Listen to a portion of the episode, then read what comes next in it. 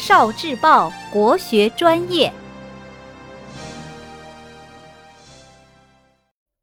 国学小状元，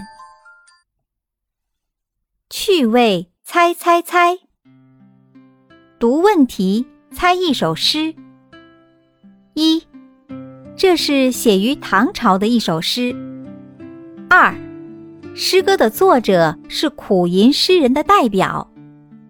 三，推敲的典故就是来自于他的故事。四，诗歌的题目中有隐者。这首诗是《寻隐者不遇》，唐·贾岛。松下问童子，言师采药去。只在此山中，云深不知处。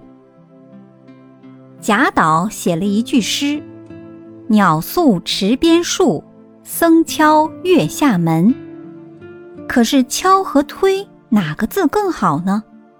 他想得太入迷，都冲撞了韩愈的车马。韩愈知道了，想了想说：“敲比推更好，因为这首诗写的是寂静的月夜，敲字会带来声音，就更能显出月夜的宁静，而且敲也更有礼貌。推敲，比喻做文章或做事时反复思考琢磨。聆听国学经典，汲取文化精髓，关注今生一九四九，伴您决胜大语文。